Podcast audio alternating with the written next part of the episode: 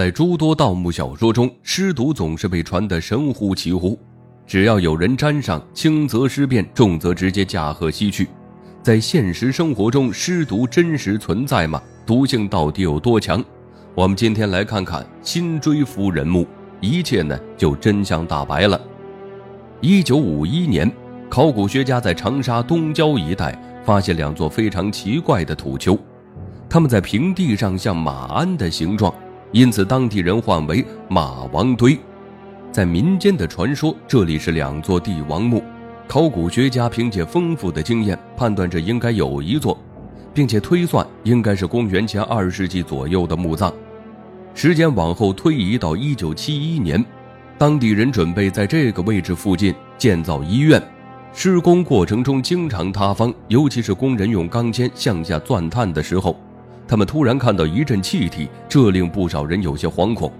于是呢，第二年相关部门展开挖掘工作，在长达四个月的时间后，墓室总算被人挖掘了出来。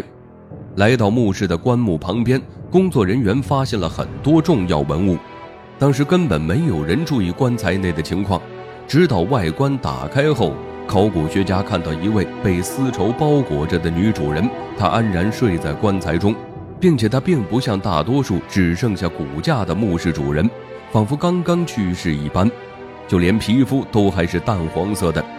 有考古学家试着触碰他的皮肤，按下去后居然有一定的弹性，甚至部分关节还能活动。考古学家们觉得惊奇，又开始分析尸体没有腐烂的原本。古代下葬的尸体想要不腐烂，必须要成功隔绝空气，也就是说。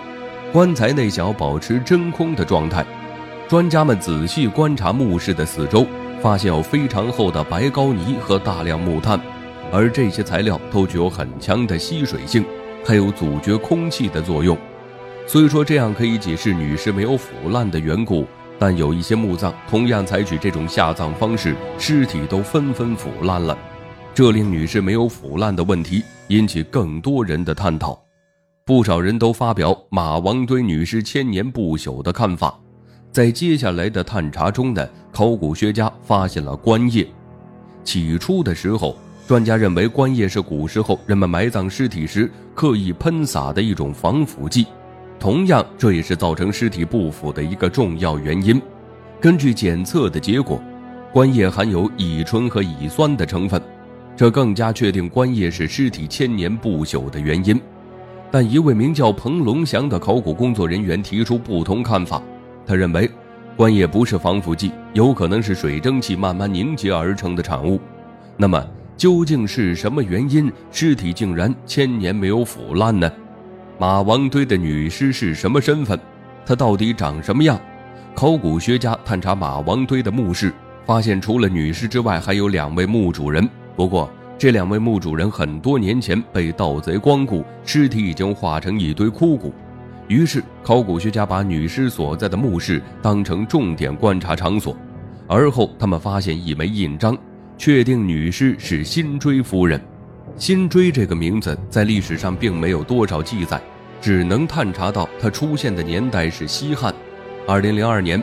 中国刑警学院法医系名叫赵成文的教授对辛追夫人的形象进行复原，在他看来，人的长相是和颅骨形状有关，只要颅骨保存完整，那么就有很大可能复原其样貌。在经过一段很长时间的工作，赵教授借助电脑总算完成描摹的工作，将辛追夫人的长相完完整整呈现出来。不难发现。这具千年不腐的女尸是一位眉目清秀的中国女性，身高大约在一米六，按照那个年代来看，属于中等偏上的身高。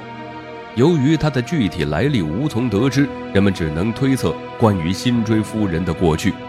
细看尸体解剖的记录资料，辛追夫人其实生过孩子，这个孩子有可能是马王堆剩下墓室的两位主人中的一位。那么，话回正题。辛追夫人的尸体为什么可以千年不腐？不少人认为有可能是传说中的尸毒。在诸多盗墓小说中，尸毒总被传得神乎其神，只要有人沾上，轻则尸变，重则直接驾鹤西去。在现实生活中呢，尸毒对人体并没有多少影响，它是人体被埋葬了以后发生的正常化学变化所产生的细菌和病毒，本身不会产生什么危险，也不具备致命性，而且所谓的尸毒也不一定造成辛追夫人千年不腐的主要原因。辛追夫人能千年不腐，有可能是官业的保护，更有可能是深埋并密封在地下的缘故。湖南拥有特殊的地理环境，八米以下的土壤有恒温恒压的特性，外部的木炭、白膏泥都能作为重要的材料，才会让棺材内部缺氧的同时又处于无菌状态下。这个解释出来被大多数人认可后，辛追夫人的这件事就到此结束。但他在中国考古界的地位很高。除了他被千年不腐的尸体震撼，也因为他了解到两千年前的西汉，辛追夫人的背后隐藏着怎样的一段历史？她是怎么死的？辛追夫人是西汉人，当时国力处于羸弱状态，百姓的生活十分辛苦，几代皇帝都讲究勤俭，随葬品通常不会有太多的金银珠宝，而辛追夫人墓是如此讲究，有大量丝绸和漆器陪葬。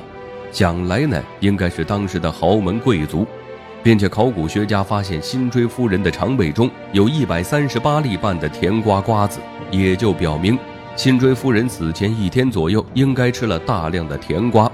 这看得起来，她也是一个喜欢吃水果的夫人。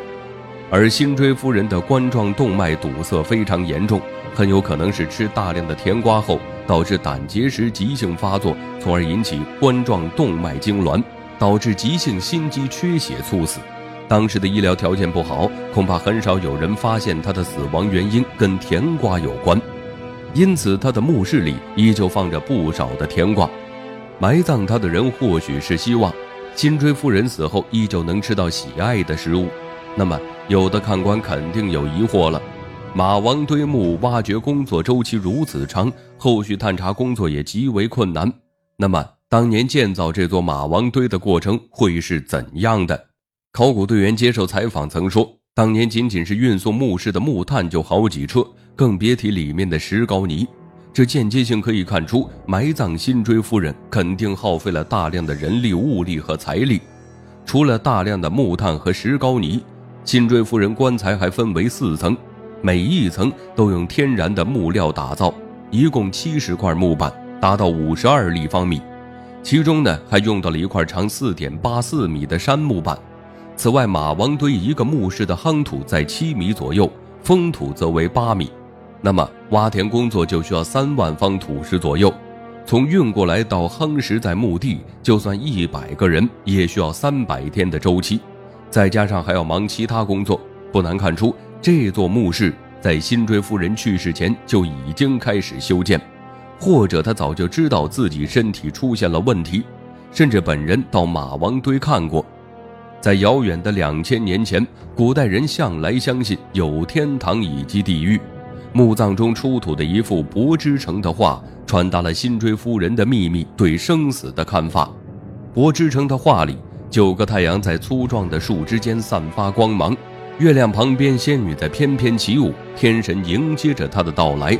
可以看出，他对死后世界充满期待，只是他没有想到有朝一日自己会成为现代人眼中的传奇人物。